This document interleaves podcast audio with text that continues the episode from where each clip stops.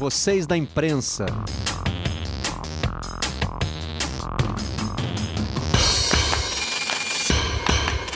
Olá, eu sou Marcelo Barreto e este é o Vocês da Imprensa, o podcast do Redação Sport TV. Trazemos para cá os assuntos que repercutem na nossa bancada e estamos pertinho de uma data simbólica: 100 dias para os Jogos Olímpicos. É na próxima quarta. Agora, estamos falando de uma edição que já foi adiada e que tem enfrentado problemas atrás de problemas. Então, para tratar desse assunto, nada melhor do que ter conosco lá do outro lado do mundo o Carlos Gil, ajustando o fuso horário para participar participar com a gente. Gil, obrigado. Mas sempre com o maior prazer, sempre com o maior prazer, Barreto. É uma maratona. Esses Jogos Olímpicos de Tóquio, é, outro dia estava brincando, fiz uma entrevista com o pessoal do comitê organizador. Eu falei: olha, vocês vão ter que pagar uma hora extra poupuda aí para o Miraitô e para a Somate, porque são os mascotes que mais trabalharam na história dos Jogos Olímpicos. Aí já era para estar de férias lá em Okinawa, que é onde tem as praias bonitas daqui do Japão e estão ralando aí. Mas, enfim, é, é, a cada semana, acho que a cada dia tem alguma novidade desses Jogos Olímpicos, viu, Barreto? Guilherme Costa está com a gente também, ele que participa, assim como o Gil, do Redação, e vai nos atualizando sobre a preparação dos atletas do Brasil e de outros países para esses jogos, uma preparação inédita, né, Gui? Nunca se viu uma adaptação como essa que teve ter, que, que ser feita, não só com relação à data, mas com tudo que o mundo está vivendo. Isso, Barreto. Bom dia, boa tarde, boa noite para você, para o Carlos Gil,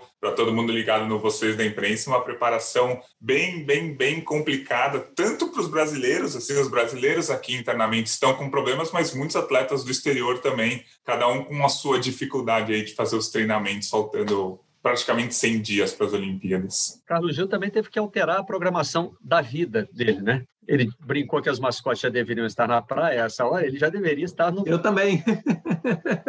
Estar na praia. De certa maneira, eu também, é. é. É, como é que foi, Gil?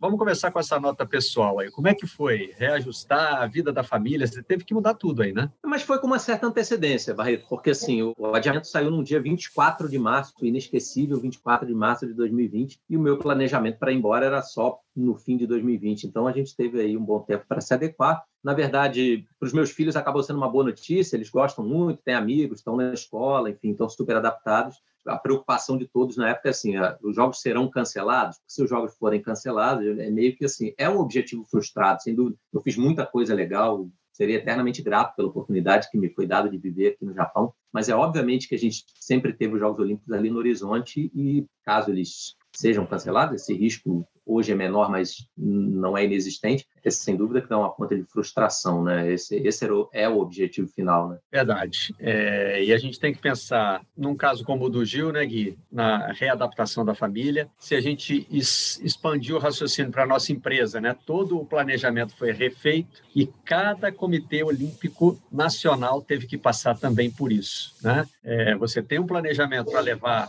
um número às vezes grande, como é o caso do Brasil. O Brasil tem um número grande de atletas para levar para Tóquio, e aí é preciso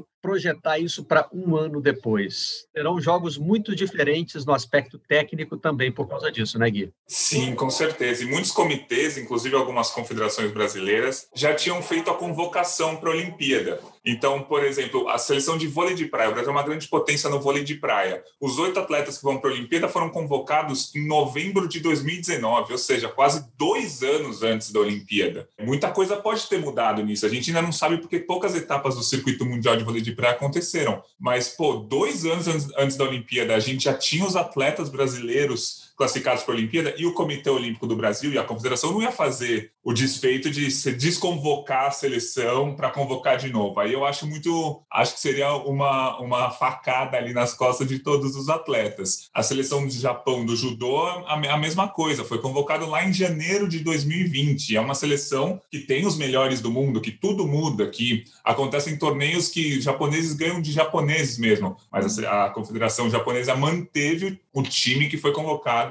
há um ano e meio atrás. Isso também pode ser crucial, porque alguns atletas já não são, talvez não sejam mais os melhores de seus pesos ou das suas categorias, só que como eles estavam convocados, não tinha como desconvocar alguém para uma Olimpíada que foi adiada. Exatamente, Gui. A disputa aqui por, por vagas é, foi né, e é sempre muito acirrada, então nada garante que a equipe japonesa que estará representando, né, no caso o judô, vai ser a melhor que seria a do ano passado, né? Porque todas as categorias tem muita gente boa. E falando, já que você falou do vôlei de praia, por exemplo, o, o Bruno Schmidt teve Covid grave, ele ficou com acho que 70% do pulmão comprometido, enfim, ficou internado, terapia intensiva, ou seja, é, mudou, assim como aconteceu com ele, todos os atletas de todos os países passaram por dificuldades nos seus treinamentos, por privações pessoais, de saúde, enfim. Acho que é, é, é uma Olimpíada que, assim, é, em muitas modalidades, se não na maioria absoluta, haverá muitos tiros no escuro, assim, você, eu imagino que podem acontecer algumas surpresas aí em termos de medalhas e resultados. Os próprios pré-olímpicos também não foram normais, né, Gui? Claro que toda seleção está sujeita... Alguns nem é, aconteceram, né, Barreto? Estão pendentes ainda, né? Exatamente.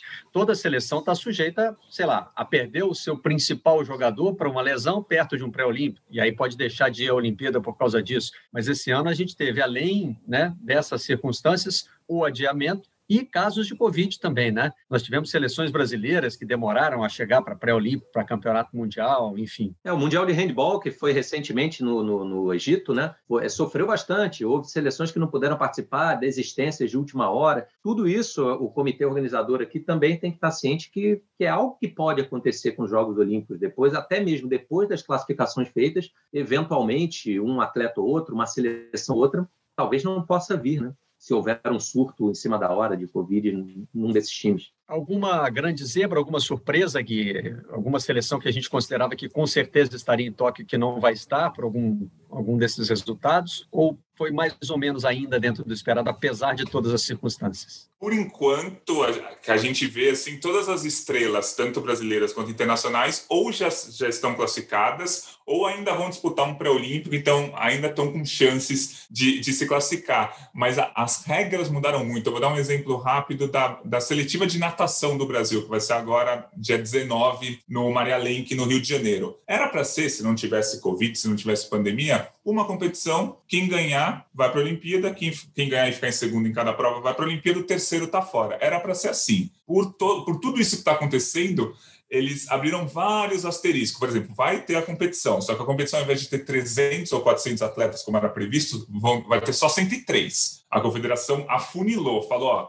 só quem realmente tem chance de pegar o índice, pegar a vaga olímpica, vai. Então, só 100 atletas vão competir. Uhum. Uma outra coisa: o Bruno Fratos, que é o principal nome da natação brasileira, mora nos Estados Unidos. O combinado foi o seguinte: Bruno, você vai nadar uma competição aí nos Estados Unidos. Se você fizer o índice, você vai para a Olimpíada. Se você não fizer, você não vai. Então, a seletiva só do Bruno Fratos, de nenhum outro atleta brasileiro, vai ser nos Estados Unidos, numa competição que vai ter ali, inclusive, que o Bruno Fratos vai nadar contra alguns dos melhores do mundo. E uma terceira questão dessa seletiva é quem tiver com Covid ou sintomas de Covid e não puder disputar a seletiva, vai ter uma repescagem, digamos assim, dia 12 de junho. Quem não, quem tiver com Covid agora no dia 19 de abril vai poder competir no dia 12 de junho e se fizer o índice vai para a Olimpíada. Então, uma competição que era fácil de fazer o a seletiva ganhou, vai para a Olimpíada, perdeu, não vai. Fica com todos esses asteriscos. Um vai nadar nos Estados Unidos, outra vai poder competir dia 12 de junho. Então, quem pegar a vaga agora na seletiva vai ter que esperar para ver se não vai perder a vaga dia 12 de junho. Então, só a natação brasileira, é um esporte de um hum. determinado país, já está toda essa confusão. Imagina todos os países de todos os esportes. Não, e nós não somos fisiologistas, né, Barreto? Mas, assim, é,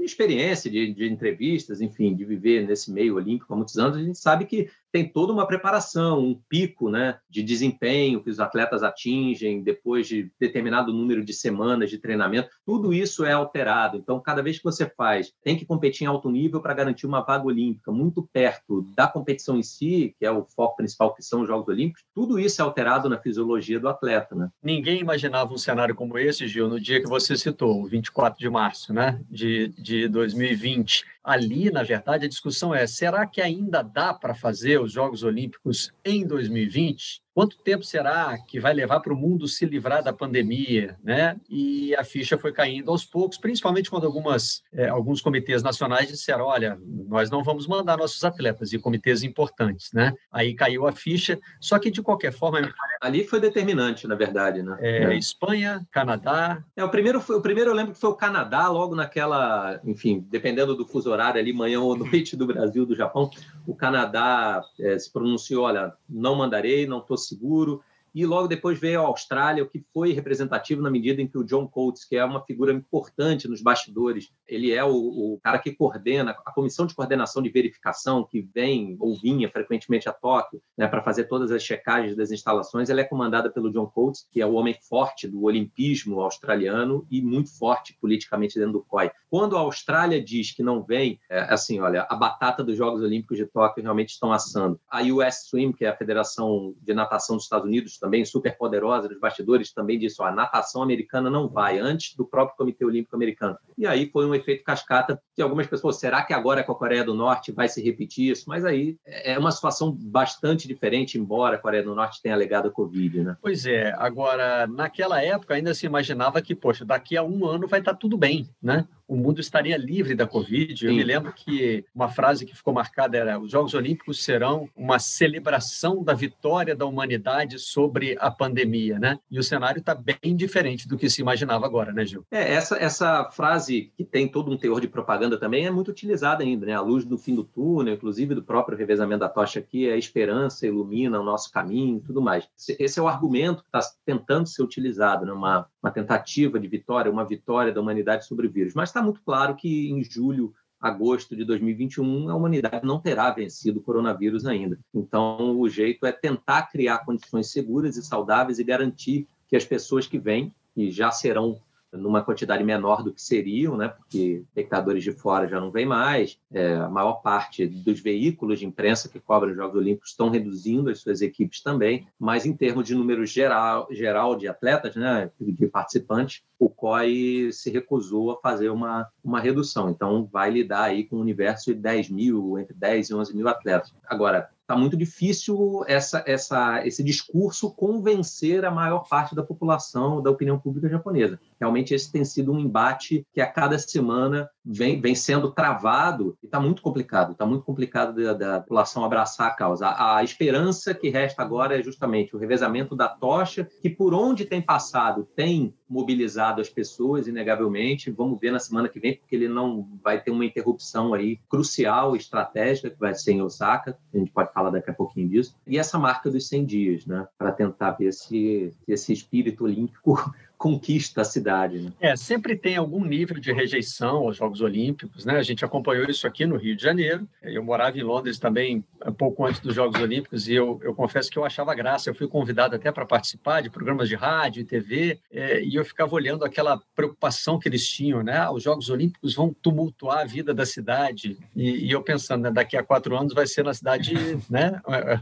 Onde eu moro, né? E lá a gente sabe o que é tumulto, né? Esses caras não têm ideia do que seja tumulto e eles estavam preocupadíssimos. Já haveria alguma alguma rejeição, né? Mas é um cenário completamente novo, né, Gil? Talvez seja a edição dos Jogos Olímpicos com mais desconfiança da população tão perto da realização, né? É essa barração, né? Porque foram barrados os espectadores estrangeiros é uma tentativa de, de, conquistar ou reconquistar a opinião pública, porque um dos grandes medos é que muita gente de fora trouxesse variantes do vírus e, enfim, causasse um colapso do sistema hospitalar. Ainda que os números do Japão sejam, bom, em comparação ao Brasil, é, é até qualquer comparação é quase inválida, talvez Índia, um ou outro país, os números não são tão alarmantes quanto o que a gente verifica em outros países, mas estão subindo novamente. Então, assim, é, inegavelmente o Japão está à beira de uma quarta onda porque realmente os casos estão voltando a subir em Tóquio, especialmente em Osaka, que bateu recorde nos últimos dois dias. E Osaka não quis, era esse assunto que você tinha adiantado, né? Osaka não quis ah, sim, que sim. a tocha passasse por lá, por isso. É, o que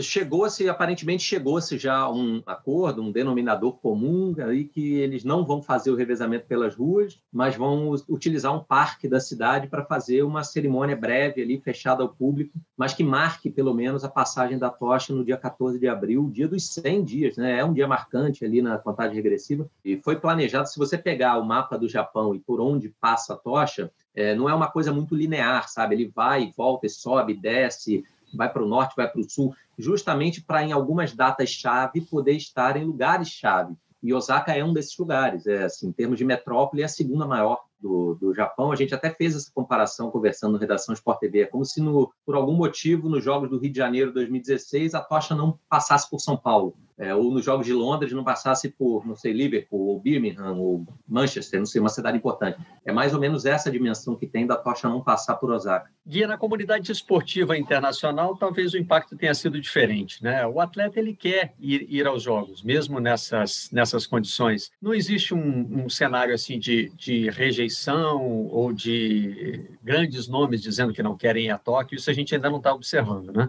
Não, não. Por conta da pandemia, só como o Gil falou, teve a Coreia do Norte, né? o país inteiro não vai para a Olimpíada, mas nenhum atleta nem está declarando isso. Muitos, aliás, estão falando sobre a vontade de estar lá, a gente vai ter as principais estrelas do esporte lá, a pandemia não vai trabalhar isso. O que pode atrapalhar as principais estrelas são questões do calendário, que a pandemia atrapalhou porque encavalou tudo, por exemplo, da NBA. A final da NBA vai ser um dia antes da cerimônia de abertura. Então a gente não sabe como e se os jogadores americanos de basquete, os principais, vão jogar as Olimpíadas. Isso é uma questão muito forte, mas todo ano tem uma questão em cima disso. Mas geralmente a final da NBA é em maio, hum. não um dia antes da, da Olimpíada. O tênis, a coisa é parecida também. Geralmente os tenistas gostam, nos últimos anos, gostam de jogar a Olimpíada, mas o calendário está um pouco modificado. O Roland Garros, inclusive, essa semana teve um adiamento, vai, vai ser um pouquinho mais para o fim de maio, começo de junho. Então, o calendário está complicando as coisas, mas ninguém está falando que não quer ir por conta da, da pandemia. São pouquíssimos, pouquíssimos, pouquíssimos atletas que dizem ter, ter medo. A maioria mesmo está querendo participar porque eles estão agora há cinco anos pensando nisso, né? O, o ciclo foi maior para eles. Acho que o, os atletas não estão convivendo com isso. A gente, nós jornalistas, a gente convive. O Gil deve responder isso todo dia, mas eu brinco com o Marcel, que a gente apresenta Rumo ao Pódio, que todo dia a gente tem que responder. E aí, vai ter Olimpíada? Porque é, é o que todo mundo quer saber. Ninguém quer saber de LeBron James, de Roger Federer, de Simone Biles, de Serena Williams. Todo mundo quer saber se vai ter Olimpíada. E a gente ainda não tem 100% dessa resposta, né? O Gil tem falado sempre que é provável que aconteça. A gente não está tendo um cenário de adiamento que nem a gente teve em março do ano passado, mas essa pandemia é uma loucura, muita coisa pode acontecer. Mas ao que tudo indica, a gente vai ter uma Olimpíada com muitos problemas, assim, ah, quem testar positivo não vai poder competir e, o, e, a dupla do cara que testou positivo vai poder chamar uma outra dupla, assim, é, é, são tantas questões ainda, mas acho que a questão se vai ter Olimpíada ou não, tá, tudo leva a aquele que a gente vai ter. O problema é que a gente vai ter muitos problemas envolvendo isso, né? Alô, Gil, deixa eu fazer uma pergunta nova para você. Vai ter Olimpíada? Ah, não, não, eu só ia complementar uma coisa que o Gui falou, que assim, no caso do tênis especificamente, duas das grandes uh, estrelas, ou maiores estrelas né, do, do, do, tênis mundial, querem muito estar nos Jogos. A Naomi Osaka, obviamente, por ser japonesa, um grande nome hoje do esporte japonês, e o Djokovic também já declarou, né, em várias entrevistas recentes, inclusive para a TV brasileira, que quer participar, defender a Sérvia e tudo mais. Então, essa o, o, fato de grandes nomes do esporte. Também não vi ninguém da NBA dizer não quero ir, tal. Talvez o calendário impeça, mas grandes nomes do esporte não estarem se pronunciando contra e os grandes comitês olímpicos também estarem dando esse suporte, né? Inclusive muitos vêm declarando apoio e dizendo que acreditam, que confiam nas medidas e tal. A própria Austrália, que foi uma das primeiras, né, a, a desistir no ano passado, recentemente reafirmou essa, esse apoio. É isso que está segurando. É, o Djokovic não foi exatamente um dos grandes exemplos assim na, na prevenção Covid, né? Ele teve um episódio. Exato. É... é... depois pediu desculpas ali, enfim, não se sabe se mais por questões de patrocinadores ou se foram desculpas sinceras, mas o fato é que assim ele, ele já declarou mais uma vez que ele quer quer estar aqui, né? É, até porque, por outro lado, ele tem um envolvimento com os Jogos Olímpicos, ele foi porta-bandeira da Sérvia, por exemplo, né? No desfile de abertura uhum. em, em, em, Londres. É um cara que realmente gosta de estar lá. E se a gente projetar para o futebol, por exemplo, é, tá, tá bem imprevisível o que pode acontecer, né? Porque o cenário de imaginar grandes clubes do futebol europeu liberando, é, para pegar um exemplo próximo da gente, o Neymar. É, o Neymar quer vir, né? Um desses grandes nomes que tem dito, né? O, o Salah também, porque o Egito está classificado no, no, masculino. Então, bom, no feminino é diferente porque não há essa necessidade de, de liberação, então os grandes nomes vêm. Inclusive, a seleção japonesa está fazendo uma série de amistosos aí, a feminina. É, deu 5x0 no Paraguai, vai jogar com o Panamá agora no Estádio Olímpico. Domingo tem um jogo no Estádio Olímpico, com público restrito, da seleção feminina do Japão. Mas o, o futebol teria, num, numa ocasião normal, assim, um, um, torneio bastante interessante, né? com seleções tradicionais classificadas. Tem Alemanha, tem França, tem Espanha, Brasil, Argentina, Costa do Marfim, Egito, as seleções da África sempre são fortes. O Japão tem uma seleção olímpica que está super bem treinada, ganhou da Argentina um jogo recentemente, chegou a ganhar da seleção brasileira também, né, no nível ali de, de sub-23 e tal, mas realmente ficou, ficou muito aberto, porque a gente não sabe quem vem, né? Pois é, não sabe quem vem e o calendário continua inchado. A Comebol insiste na realização da Copa América em dois países diferentes, né? Muita gente diz que vai acabar desistindo em cima da hora, mas enfim, nós vamos ter a Euro, né? espalhada por vários países inicialmente, mas alguns já estão dizendo que talvez não tenham condições de receber. Então eu fico imaginando a boa vontade, Gui, de um grande clube europeu de liberar um jogador como o Neymar para os Jogos Olímpicos. É, os sub-23 eles são obrigados a liberar, porque tem alguns jogadores muito interessantes. Aliás, o sub-23 que em, mais um dos casos de exceção que você já citou aí, virou sub-24, né?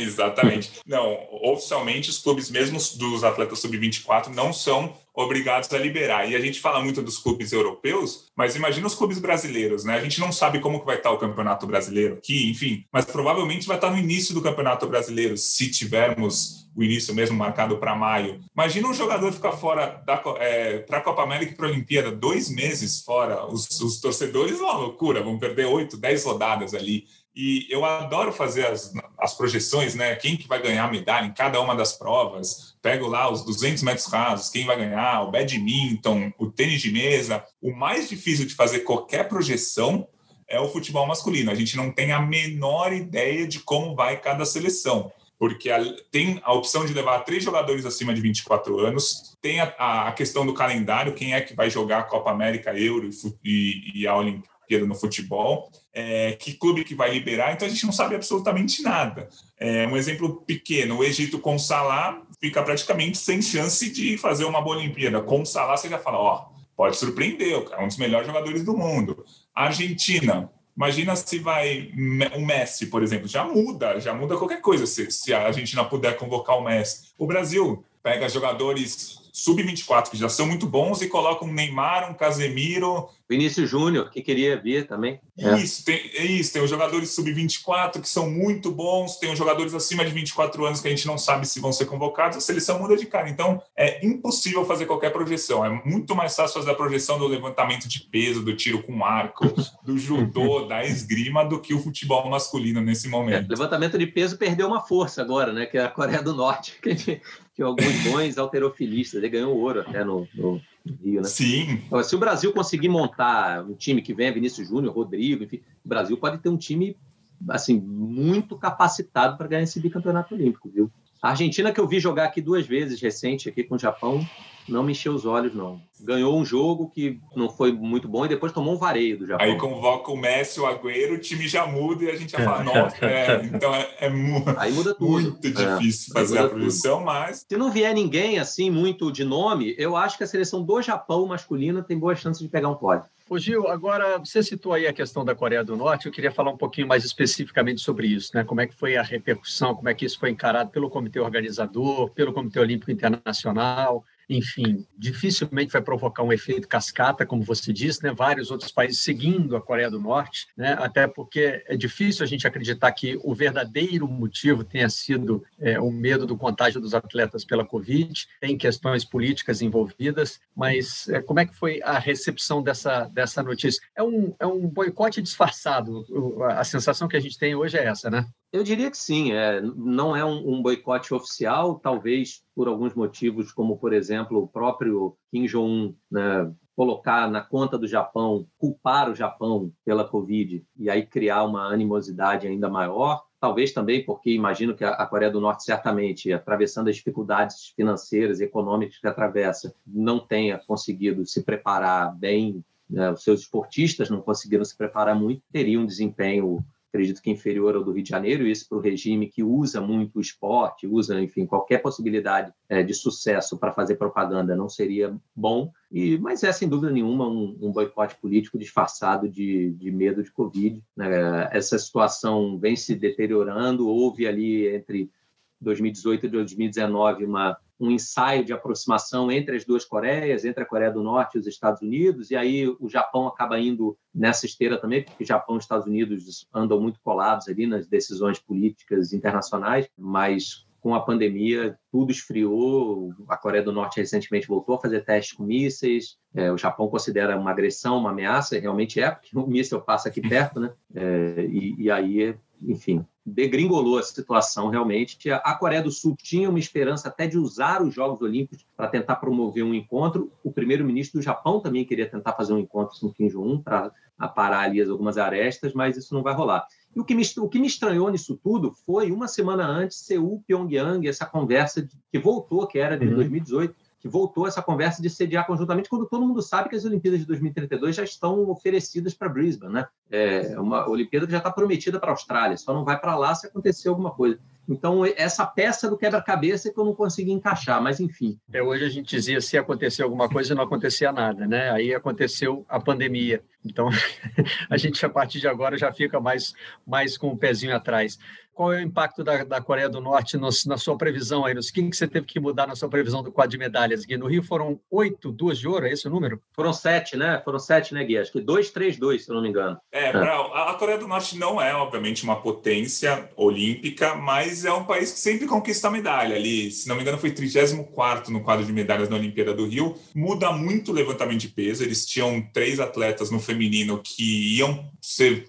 favoritos até ao ouro. O masculino tinha dois atletas com chance de medalha, mas não necessariamente favorito. Então, o levantamento de peso vai mudar muito o cenário ali por causa da ausência da Coreia do Norte. Para o Brasil, não muda muito. Né? O Brasil tem uma grande chance de medalha no levantamento de peso, que é com Fernando Reis, e a Coreia do Norte não estaria classificada na categoria dele, então para o Brasil não muda muito. A Coreia do Norte tem uma wrestling né, feminina, uma luta feminina muito forte. Tinha uma campeã mundial, que não, vai. E numa, na categoria da Laís Nunes, que a, é, a Laís Nunes já foi quinta em campeonato mundial, está entre as primeiras do ranking mundial. Tinha uma norte-coreana que estava entre as candidatas também. Então vai ser uma atleta a menos para a Laís competir. Mas para o Brasil, acho que a grande diferença vai ser essa categoria da Laís no wrestling. Para o mundo, o levantamento de peso vai mudar bastante sem a Coreia do Norte. Só dos ornamentais, a Coreia do Norte tem uma dupla muito forte, que provavelmente ia ganhar a prata ou bronze ali na plataforma sincronizada, mas agora não vai mais participar. Então, são esses três esportes os mais afetados, levantamento de peso, principalmente o wrestling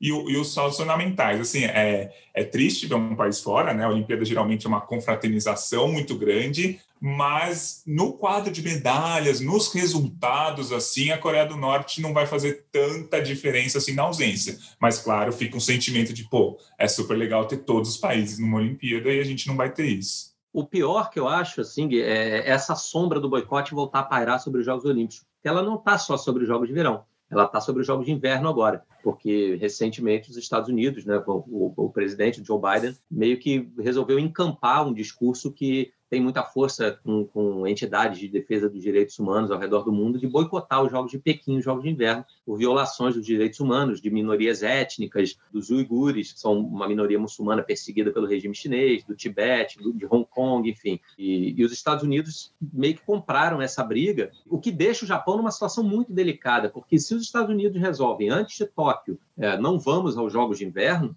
e ele meio que coloca os seus aliados políticos, e meio não, ele colocou os aliados, porque ele, ele conclamou os aliados a também é, tomar essa decisão. O Japão é um aliado ali de, de, de fronte dos Estados Unidos em tudo no mundo. E se o Japão deixa de declara que não vai mais a Pequim nos Jogos de Inverno e a China não vem mais aos Jogos de Verão, cria uma situação muito complicada, porque o Comitê Olímpico Chinês, enfim, ofereceu vacina, o governo chinês ofereceu máscara no início da pandemia, né, quando a situação estava é, assim, se expandindo, saindo da China para o Japão. Japão e China é, tiveram um relacionamento muito próximo e muito colaborativo de fechamentos de fronteiras e tal. Então, poderia soar para os chineses como uma grande traição política do Japão, pois quando vocês precisaram da gente no início da pandemia, agora que os americanos querem boicotar, vocês vão boicotar os nossos jogos, depois da gente ter ajudado vocês a fazerem o de vocês.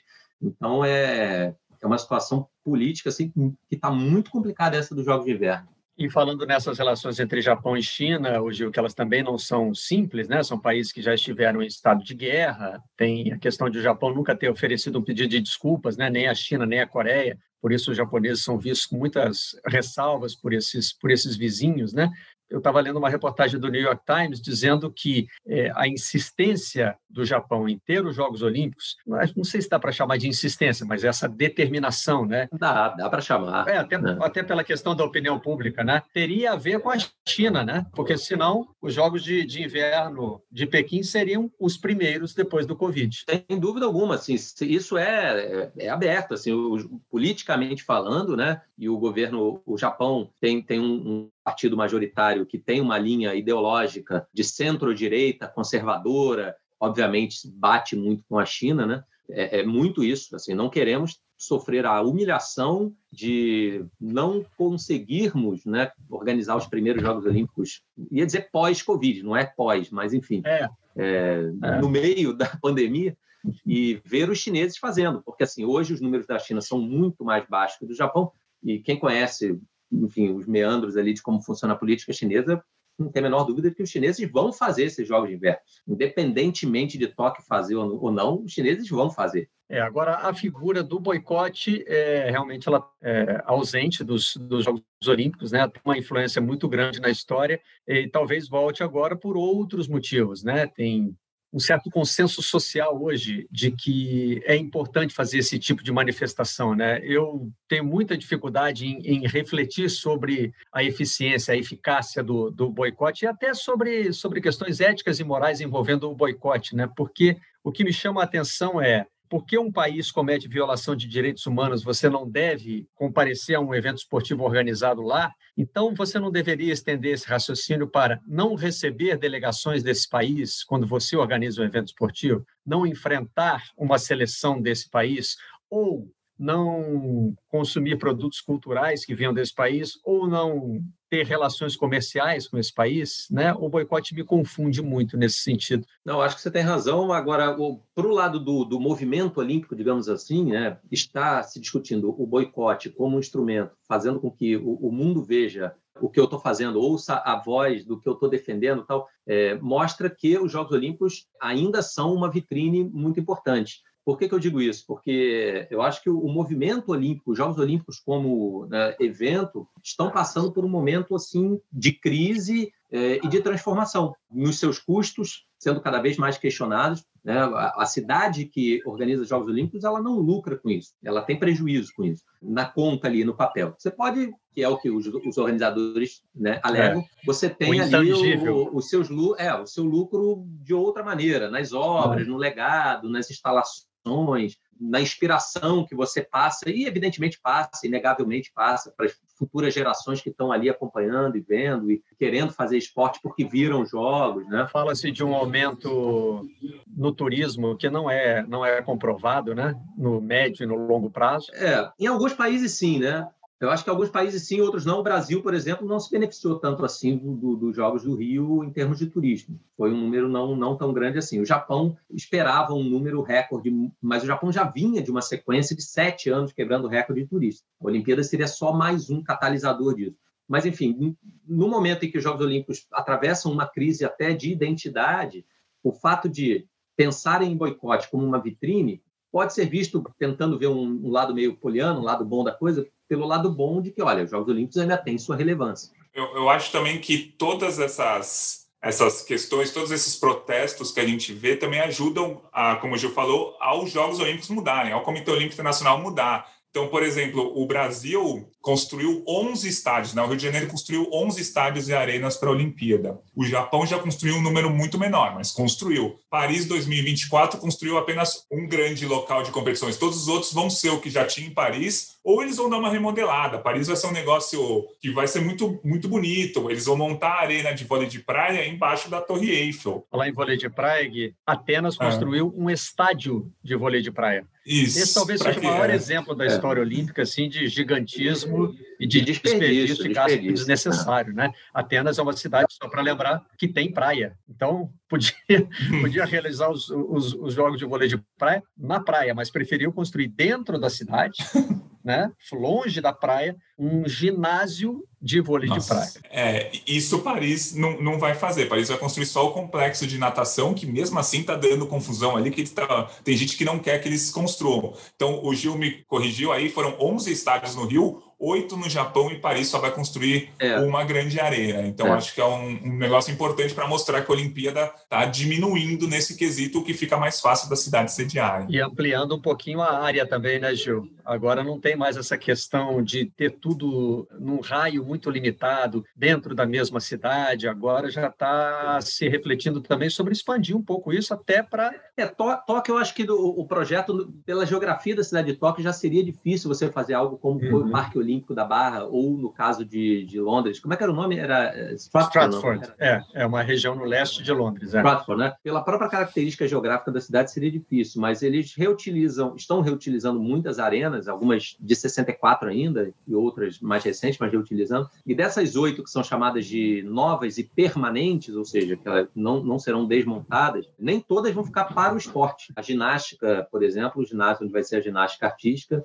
depois vai virar um pavilhão ali para posições e vai virar, né? Sendo no Japão, a gente pode dizer com um pouquinho mais de convicção, porque no projeto olímpico do Rio de Janeiro tinha aí transformação em escola, né? Tinha algumas coisas planejadas que nunca aconteceram e mesmo em Londres, né? Tinha a arena desmontável do basquete. O Rio pensou em utilizar e descobriu que era mais caro trazer essa arena de Londres para montar no Rio do que construir uma arena nova. Então, tem muita é, tem muita conversa fiada nessa história aí da reutilização das arenas que são construídas para os jogos. Né? Para a gente fechar, então, eu queria uma breve reflexão de vocês dois sobre o futuro dos Jogos Olímpicos. Né? Depois de tudo que está acontecendo, é claro que tem a pandemia como um fator fundamental nesses Jogos, é a primeira edição adiada dos Jogos Olímpicos, né? é bom a gente lembrar disso, nós tivemos edições canceladas, mas essa é a primeira que pula um ano no, no calendário. O que, que vocês acham que vai é, ficar de diferente depois depois que os Jogos Olímpicos, vejam que eu não estou usando a expressão se os Jogos Olímpicos forem realizados, não vou fazer essa pergunta para vocês. Depois que os Jogos Olímpicos forem realizados, o que, que acontece com o movimento olímpico? Deixa eu começar pelo Gui.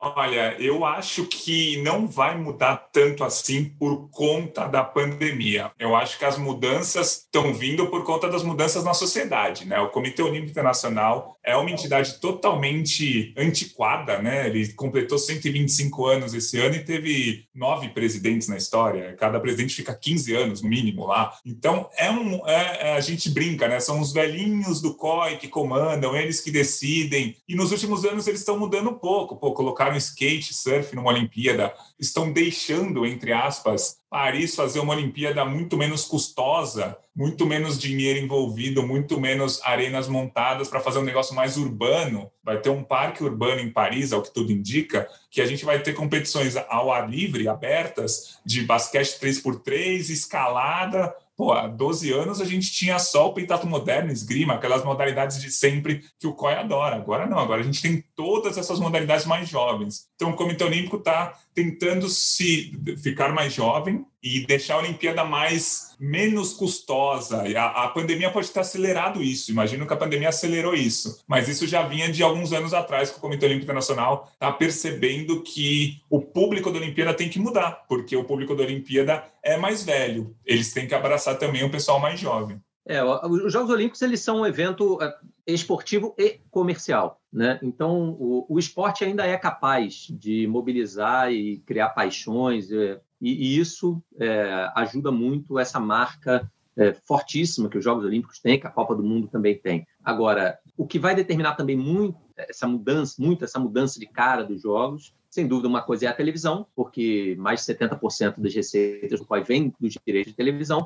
Então, o que for midiático vai acabar cada vez mais determinando o futuro dos Jogos Olímpicos. Então, o esporte, por exemplo, que tem pouca audiência, tem baixa visibilidade, a tendência é que eles, ao longo do, dos anos, deem espaço para outras modalidades que tragam esse novo público, essa tentativa de skate, escalada, surf, é sem dúvida nenhuma isso. E o ramo de mídia de televisão também está mudando muito hoje, você já vê muita coisa no celular. Os próximos anos serão muito desafiadores e o, o COI, os velhinhos do COI, eles vão ter que rejuvenescer esses conceitos para a sobrevivência do seu próprio negócio, que ainda é um negócio relevante. A gente vê pela questão política que a gente está debatendo aí do boicote, é, e ainda mobiliza muitas paixões. Então, para encerrar, dando um exemplo disso, a Rikako Ikei, hoje a nadadora japonesa, que teve leucemia, que é um, uma grande estrela, muito querida, muito carismática, é uma, uma menina que eu diria assim, muito fofa.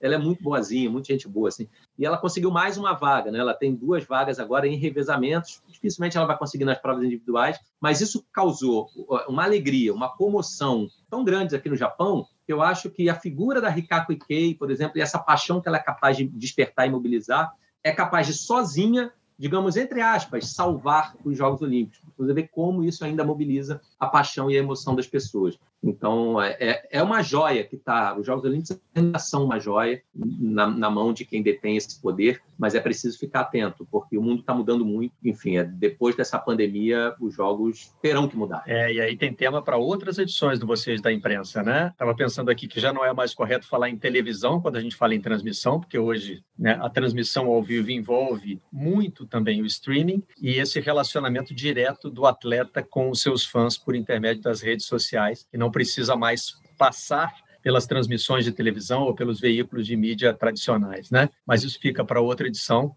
Nessa aqui eu quero agradecer. Posso dar uma sugestão, Barreto? Claro que pode. Já que vocês da imprensa também analisam é, o nosso trabalho, né, o trabalho de jornalista, eu acho que é, essa edição dos Jogos Olímpicos ela vai ser muito é, diferente também nisso. Né, porque zona mista a gente não sabe nem se vai ter né, aquela área de entrevistas, como serão feitas as transmissões, os contatos, as entrevistas, tudo isso está mudando muito com, com a pandemia. Então é algo que, enfim, ou antes, pouco antes, ou até depois dos Jogos Olímpicos, é, eu acho bem interessante de, de debater essa relação da, do atleta com as televisões, com a mídia de modo geral, né? E esse contato direto que ele realmente tem e é muito constante, muito forte com, com os fãs através das suas redes sociais. Carlos Gil, obrigado por essa sugestão e pela participação de vocês da imprensa. Abraço, até a próxima. Guilherme Costa, muito obrigado também. E eu conto com vocês dois no Redação para a gente ir atualizando as notícias sobre os Jogos Olímpicos de Tóquio 2020, né? Que continua chamando 2020, Gui. Isso, valeu, Barreto, valeu, Gil. Um prazer fazer o podcast com vocês. E a gente se encontra na próxima edição do Vocês da Imprensa. Até lá.